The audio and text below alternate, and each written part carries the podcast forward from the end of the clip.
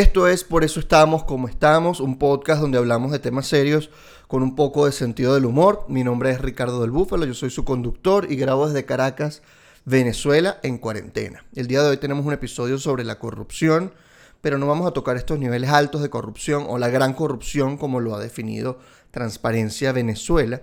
Vamos a hablar con Mercedes de Freitas, la directora de Transparencia Venezuela desde hace mucho tiempo, una de las encargadas de hacer eh, de alzar la voz en contra de la corrupción, que es uno de los mayores problemas que tiene este país. Porque la gente hasta llega a decir, eh, la gente piensa que es algo cultural, que darle el pal fresco al, policía no es casi, no es ni mal visto. Eh, entonces vamos a hablar de esta relación que hay entre el ciudadano y el Estado, es decir, la corrupción a nivel micro, a nivel que nos toca a nosotros y cómo podemos tratar de zafarnos de esa situación. Entonces Mercedes eh, o Merchi, como le decimos de cariño, nos va a explicar eh, este tipo de, prácticas corruptas que existen en Venezuela y cómo podemos tratar de minimizarlas. Incluso nos da algunas pistas de cómo podemos ser más responsables eh, al momento de ejercer nuestra ciudadanía. Así que sin más preámbulos, los dejo con la conversación con Mercedes de Freitas, directora de Transparencia Venezuela. Merchi, bienvenida al podcast. No toques la mesa, Merchi, porque si no el, audio eh, vibra. Queda con ese ruido. ¿Cómo estás?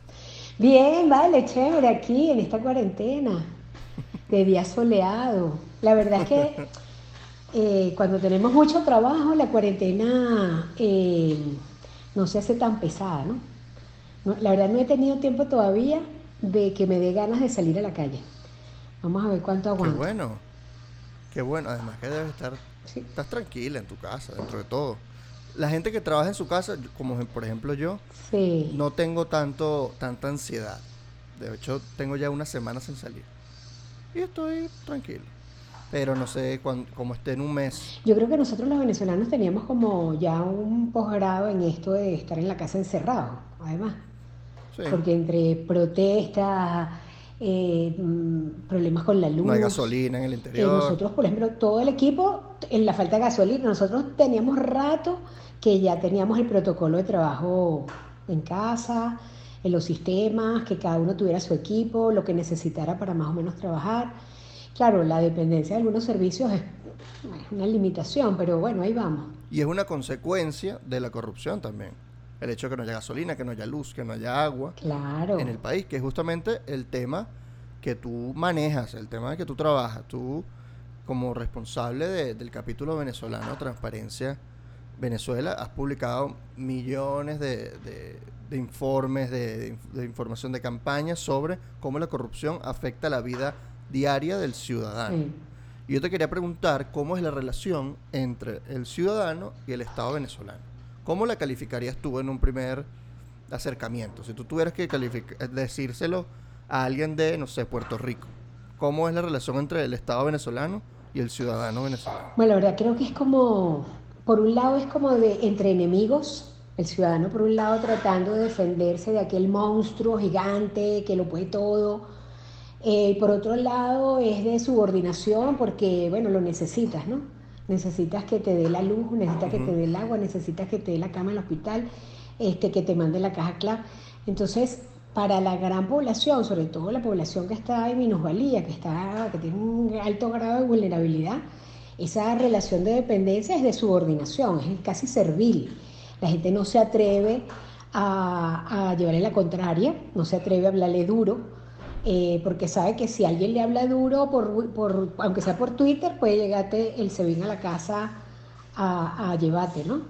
Entonces, eh, em, no es una relación de ciudadano-estado, no es una relación de, un país eh, democrático. En un país democrático es el Estado el que promueve que los ciudadanos sean rebeldes yo recuerdo mucho el embajador de Finlandia que tuvimos, ya no tenemos embajada aquí de, los países nórdicos, pero tuvimos estupendos embajadores de los países nórdicos.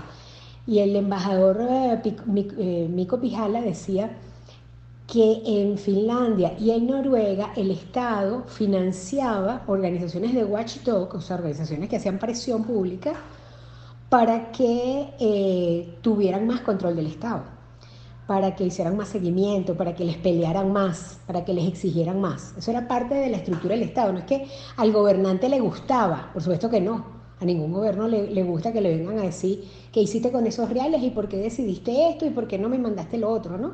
Claro. Pero la estructura del Estado sí existe. En Venezuela eso no existe. No hay ciudadanía, no, hay, no tenemos la fuerza para imponernos ante las decisiones del Estado o, rebelarnos con fuerza. Lo hacemos a un costo. Y eso es el trabajo de nosotros. Sabiendo que hay mucha eh, eh, retaliación posible o mucho riesgo. Yo recuerdo, por eso que dijiste una frase de, de, José Ignacio Cabrujas, el dramaturgo venezolano que en paz descanse, que decía que para el Estado venezolano nosotros somos unos pillos y que, y que el Estado venezolano eh, era como, toda Venezuela era como un campamento y que incluso podría llegar a considerarse quizá un hotel, porque la gente está aquí como mientras tanto y por si acaso. Él solía repetir eso. ¿Tú qué crees de, esa opinión? ¿Tú crees? Eh, yo creo que tiene que ver con que no hay institucionalidad, porque el hecho de que esto sea más que un campamento es que hay una institucionalidad. O sea, que cuando tú te relacionas con un policía no, te, no sientes que es una persona que te puede hacer daño, sino más bien que representa una institución. Aquí eso no parece. Sí, no, y, pero también tiene que ver con que em, nosotros hemos cedido nuestra responsabilidad a esos terceros, ¿no? ¿Responsabilidad como em, cuál? Por ejemplo, eh, yo lo veo, yo, yo siempre pongo como ejemplo los países del norte de Europa, no porque crea que son, ay, qué lindos, qué chévere, me quiero ir a vivir para allá. No, yo no me quiero ir a vivir para ninguna parte.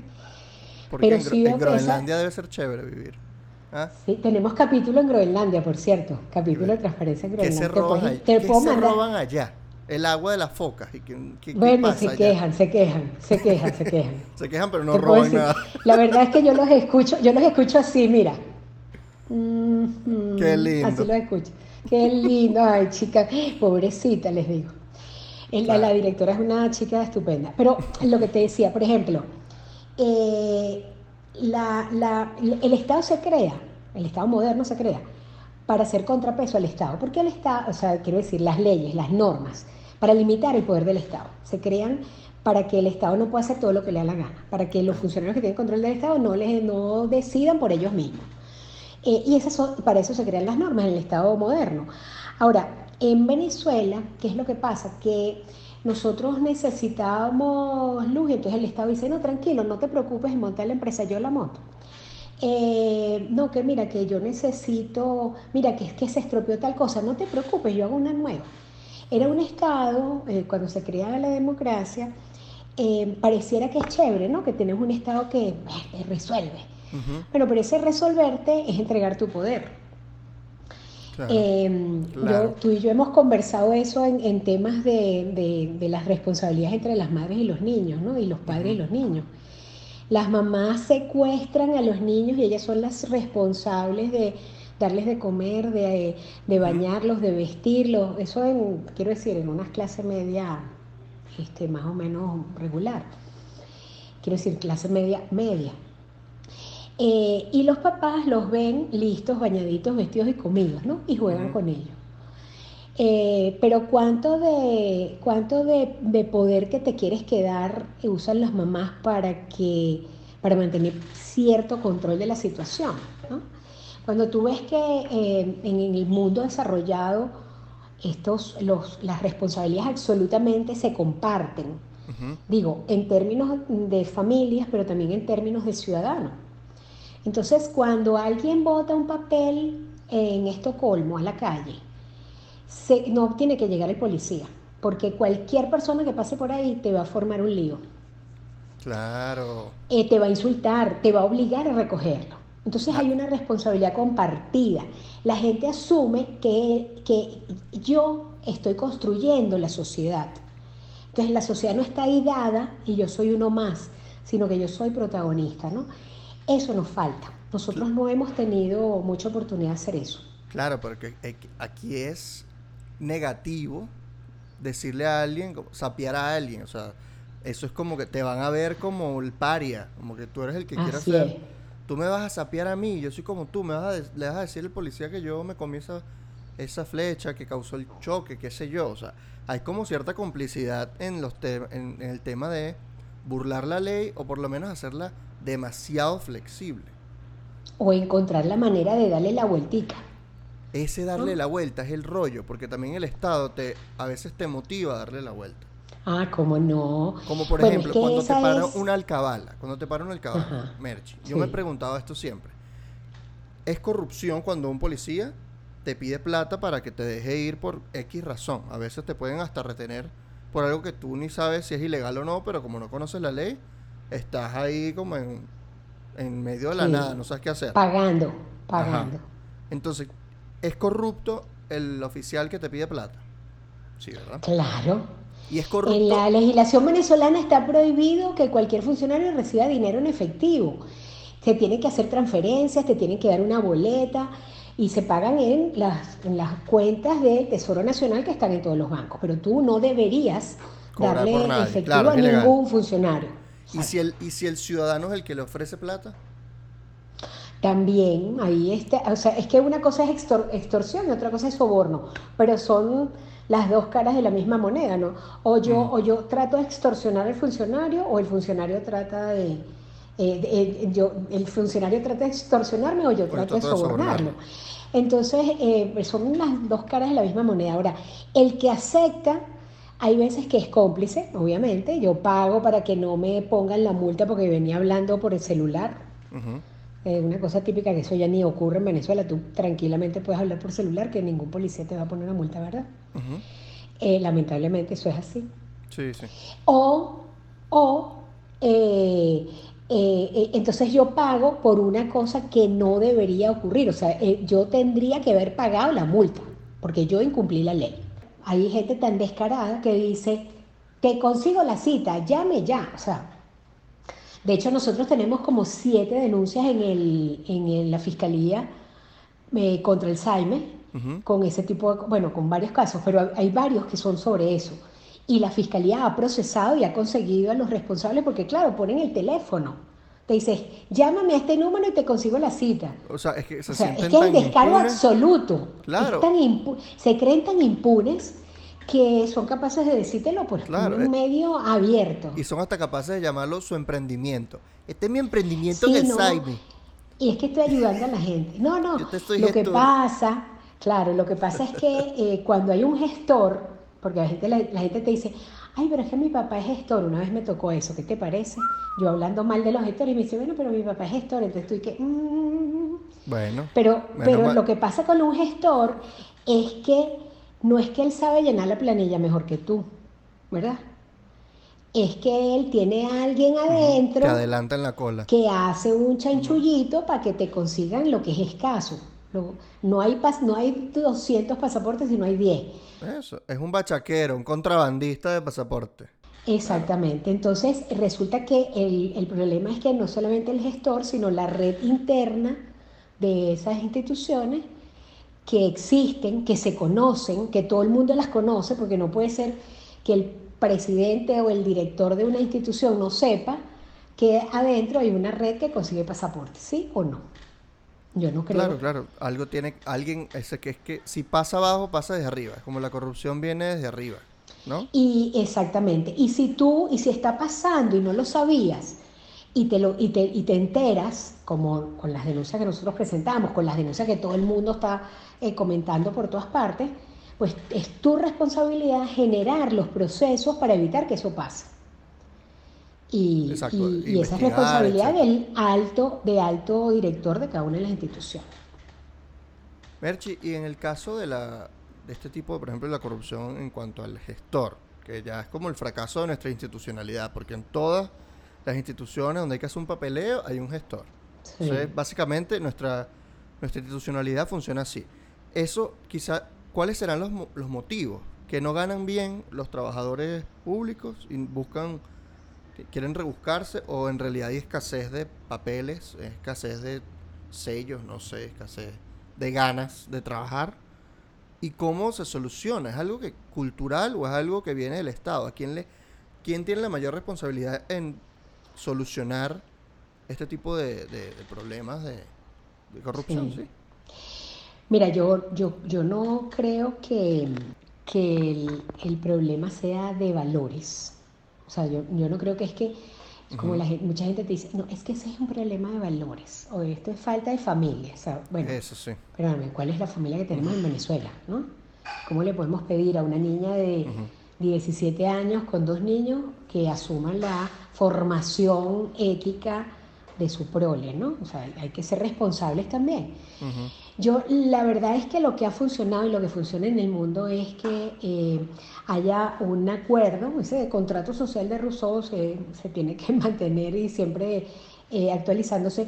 Y ese acuerdo tiene que ser que haya una cantidad de normas, pero que se traduzcan en procedimientos que eliminen los loopholes, los, las lagunas legales, las oportunidades, los riesgos de corrupción en los procesos, en los procedimientos, eh, y que además genere los procesos de revisión permanente.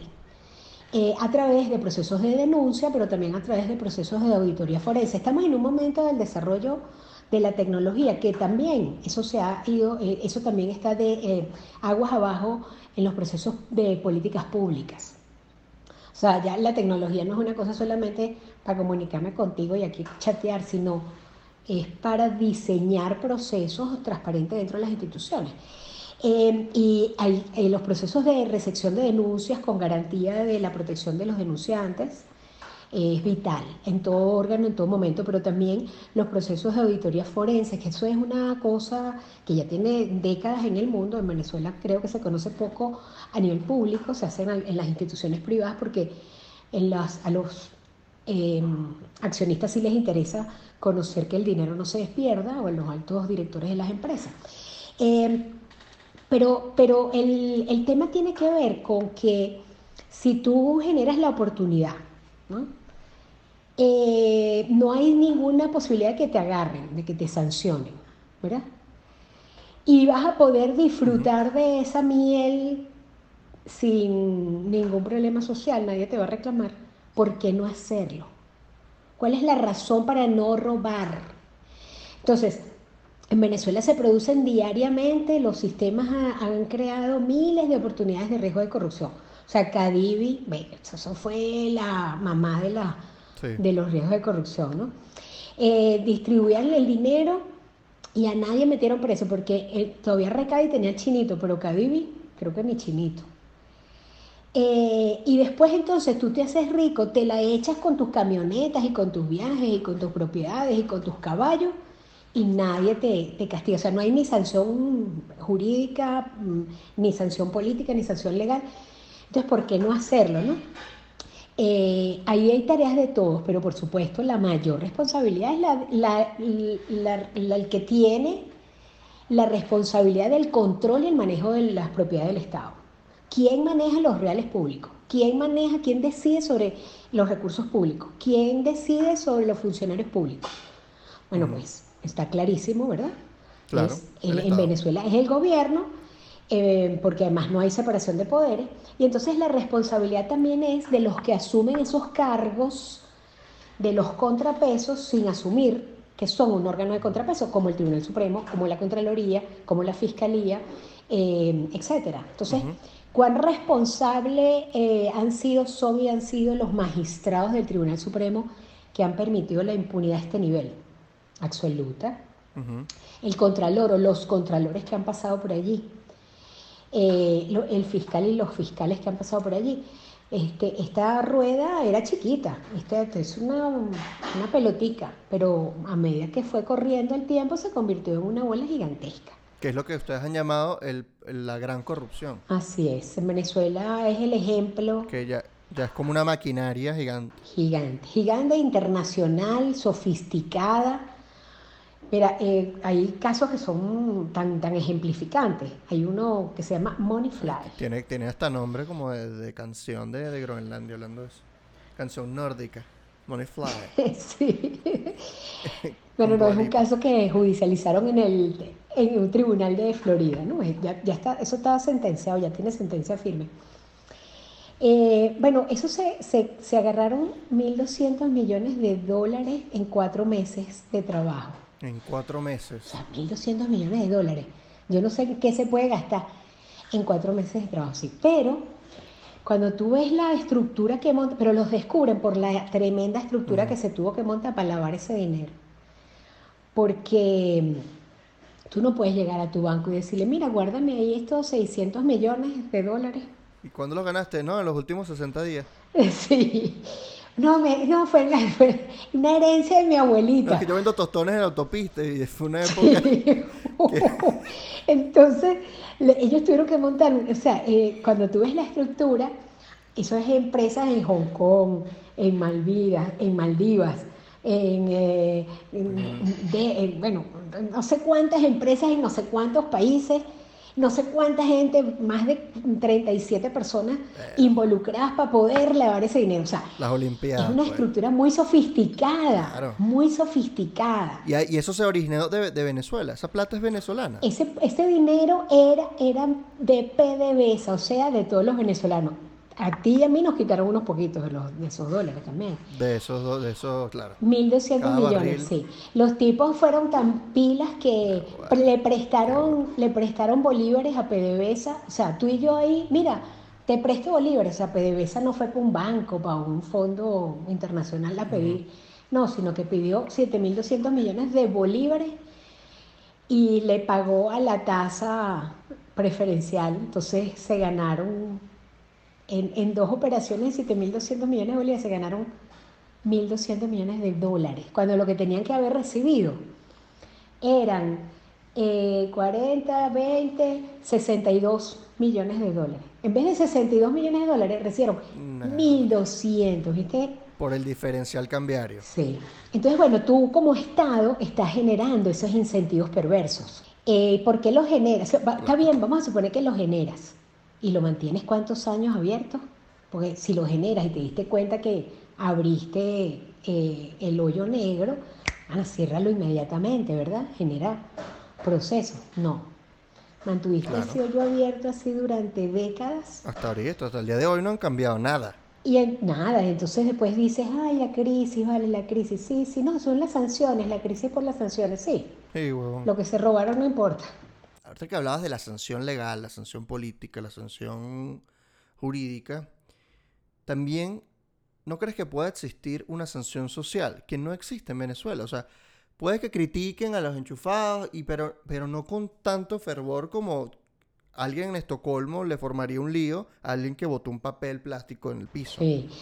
Pero tú sabes que, ¿cómo no? Yo, yo de eso tenía, nosotros teníamos hace quizás 10 años, 12 años, sí estábamos impulsando mucho en Venezuela la sanción social, o sea, no te rías de esas gracias.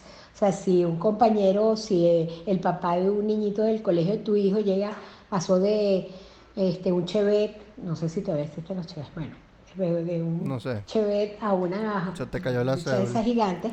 Sí, perdón. Pero bueno, la realidad es la No, realidad. también, yo también yo, yo recuerdo los chevetes, así que no, Ah, no, no es muy bien. Gracias. Yo tuve un Chevette.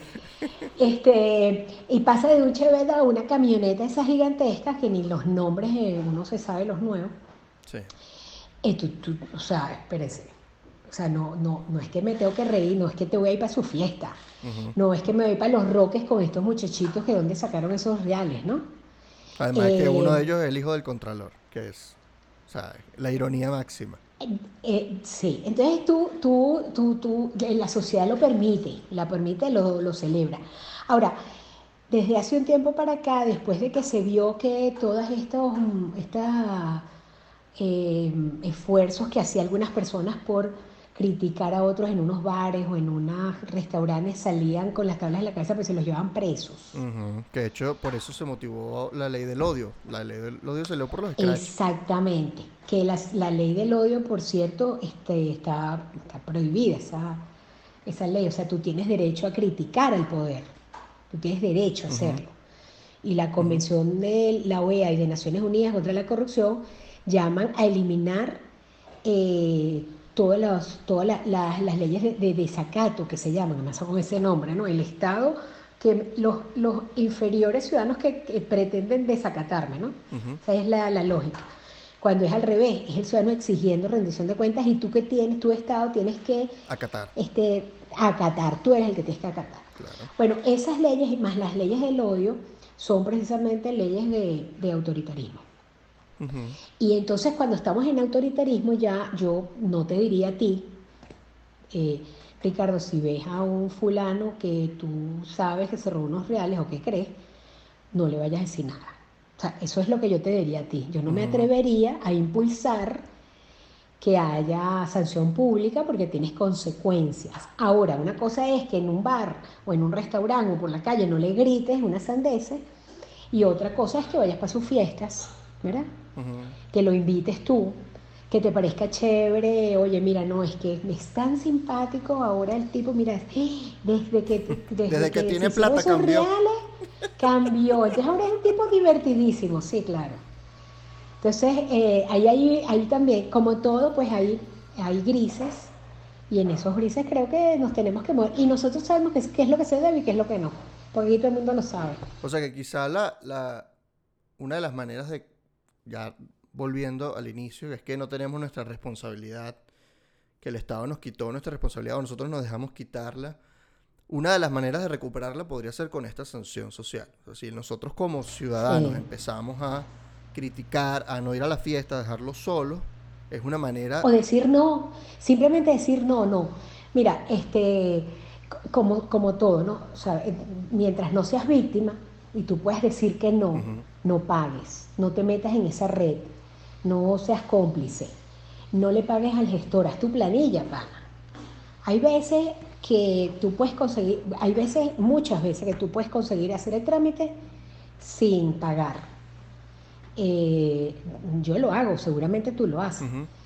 Eh, que tardas más, sí. Yo estuve esperando un año por mi pasaporte, pero bueno, ya lo tengo.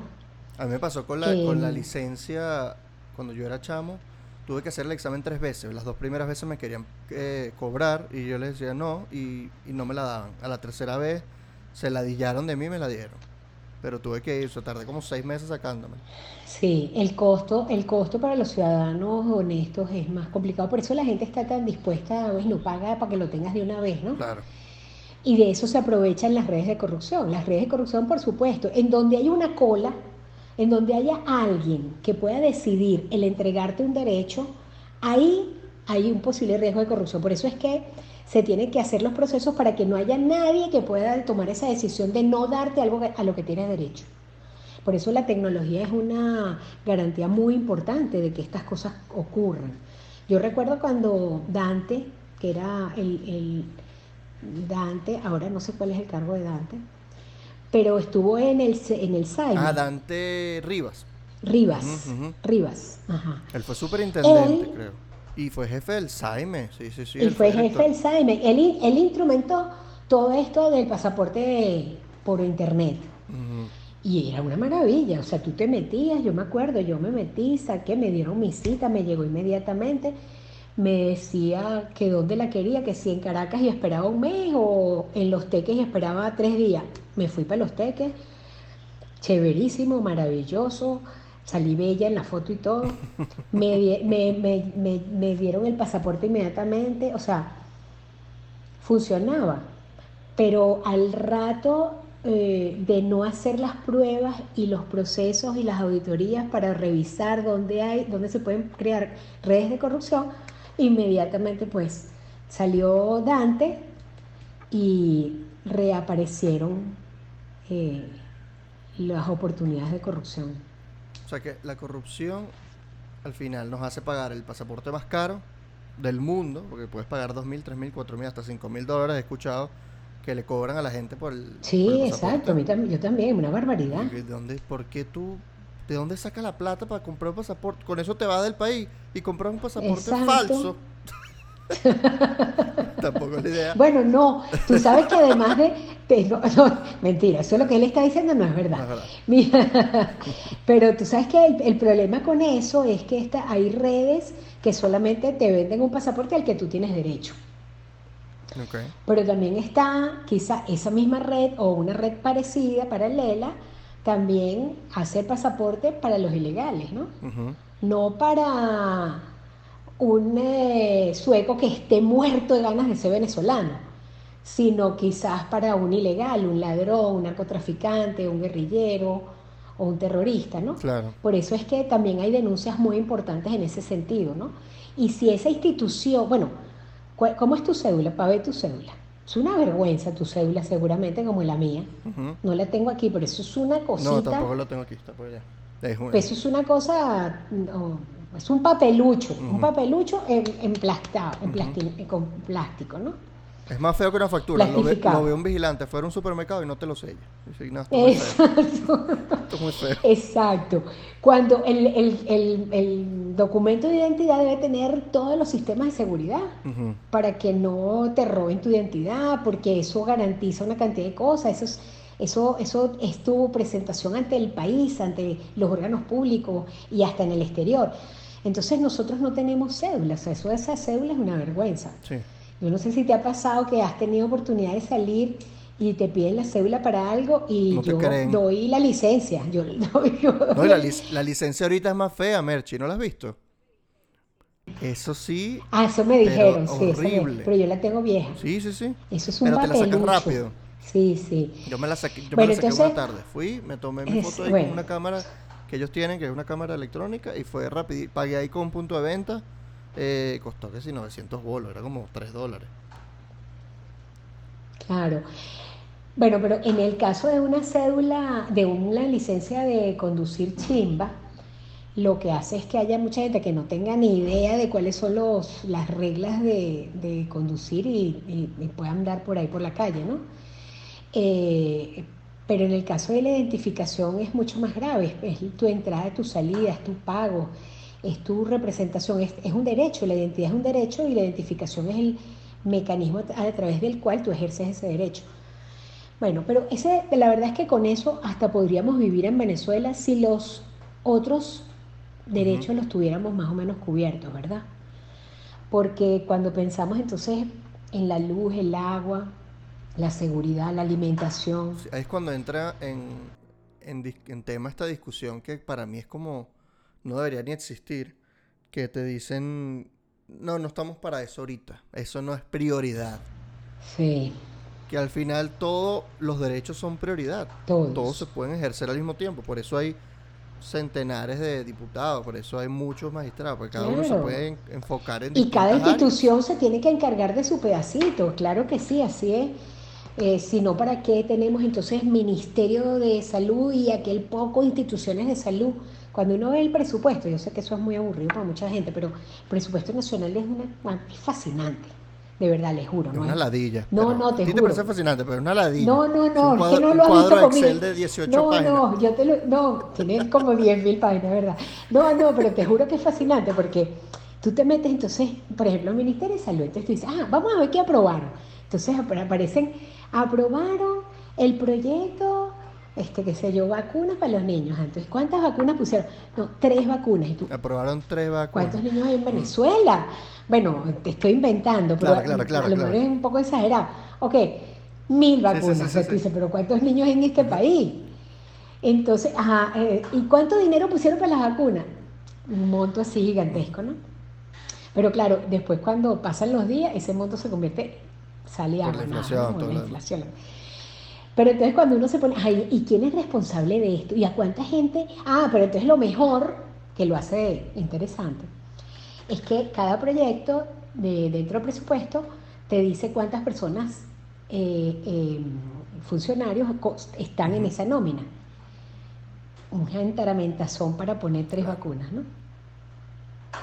Entonces, bueno, eso da, da, da idea de, de, bueno, cómo se empieza a construir ese Estado con debilidades. Claro, es que tú examinas ese presupuesto nacional como un médico examina un examen de sangre. Sí, O claro. sea, tú, tú sabes dónde mirar. Y uno lo que ve son estos números y dice, ah, Ah, mira, bueno, sí, pero no lo sabía antes, pero, pero eso no lo sabía antes. Yo estudié fue historia, pero siempre me gustó, la verdad, siempre me gustaron los números, pero, pero esto, desde que empezamos a ver el presupuesto del 2009, bueno, de verdad que es fascinante, no, no me despego de allí. Eh, lástima que ahora el, el presidente de la República no lo quiera publicar, entonces ya no, no, no me puedo divertir tanto. Qué lástima. Tenemos como dos años que no lo publique. Te lo buscaste, estás denunciando mucho a los corruptos. Sí, Merchi, debe ser. eh, ya para, para ir cerrando, tú acabas de decir que estudiaste historia. O sea, tú sabes el pasado de este país y eh, ¿por qué te quedas aquí? ¿Por qué tienes esperanza de que las cosas cambien? O sea, tú sabes cómo hemos sido, sabes cuáles son los defectos como, como nación que tenemos, o quizás defectos culturales, defectos institucionales, y ¿por qué sigues aquí todos los días y trabajas y trabajas y trabajas por, por un país menos corrupto? Bueno, eso tiene muchas explicaciones, pero bueno, por un lado, este es el, el- el país donde yo me siento, donde yo me siento, donde yo me siento yo, donde yo sé cómo pelear con el cajero de, del banco, yo sé cómo gritarle al policía, yo sé cómo saludar a mi vecino, este, yo veo el periódico y me arrecho. Este, yo veo el periódico de otro país y me empecé, ay, mira, qué interesante. Em, Te arrecha y no te enojas, además. Exacto. No, es no, diferente, no. es diferente. Uno venezolano se arrecha, no se enoja. Es distinto. No, no. Ujú. Enojarse es así como, ay, sí, se enojó. Eh, no, em, no solamente por eso, sino em, yo creo que es mi responsabilidad. O sea, yo mm, creo que sí podemos hacerlo. No es que crea, no, es una soberbia que crea que es que yo sí puedo. Sino que, o sea, yo creo que, que sí podemos de verdad, sí lo podemos hacer. Yo, exactamente, yo estudié historia eh, y hemos pasado por procesos complicadísimos, dificilísimos no solamente la historia de Venezuela, la historia universal. Esto de las pestes, ya está, esta es una de una larga lista. Y de todas se sale. Y hay quienes contribuyen, hay quienes son parte de la solución y hay quienes insisten, insisten en ser parte del problema, ¿no? O gente que no le importa. Yo no puedo. Yo, o sea, la sangre me hierve, yo no puedo, no puedo dejar de, eh, de hacer algo eh, porque las cosas mejoren, porque la gente eh, tenga más posibilidades de defenderse, eh, porque la injusticia me mata, la impunidad me, me, me, me hierve la sangre. eh, y me da mucha alegría ver cómo los venezolanos estamos, tantos venezolanos estamos trabajando. Es infinita. Yo la verdad cada día, así como la gente siempre me recuerda esto, "Ay, pero en este país tan mal, ¿por qué no te vas? Eh, yo al revés, yo lo que veo es gente trabajando por todos lados, no, no sé si es porque en las redes donde me, muevo, ¿no? Pero hay una cantidad de gente trabajando por Venezuela, dentro del país, fuera del país, que yo digo, mira, no van a poder con nosotros. Y de hecho, noso- si nosotros no hubiéramos tenido esta, esta fuerza para sostener los principios y los derechos, nosotros nos hubieran arrastrado hace rato, ¿no? O hubiéramos estado Claro. ya peleándonos y matándonos. Mm, Amigos míos de Centroamérica, por ejemplo, me dicen, siempre me dicen cuando estamos en momentos críticos, me dicen, ya nosotros nos estuviéramos matando, ya nosotros hubiéramos salido, ya hubiera empezado la guerra, ¿no? Ya nosotros no hubiéramos disparado, no sé, nosotros no. Nosotros um, aprendimos quizás mucho de esa larguísima guerra de independencia federal, no sé cuánto. Eh, y tenemos, como decía mi profesor Manuel Caballero, tenemos un alma y un espíritu civil que, que, bueno, quiere construir este país y lo vamos a lograr. No sé si lo voy a ver tan joven como ahora, pero yo creo que sí. Yo creo que sí lo vas a ver. Y ojalá lo veas joven como ahora. Gracias, Merchi. Gracias por, por tu tiempo, Mm, Gracias a por tus palabras muy bonitas. Me, me, me inspiré mucho, casi lloro de verdad. O sea, estoy aquí aguantando así como... Como, no, tú eres el host de este programa. Pero me emociona mucho que, que tú estés ahí al frente de esta gran batalla que es David contra Goliat y que no te canses me, me- me emociona muchísimo.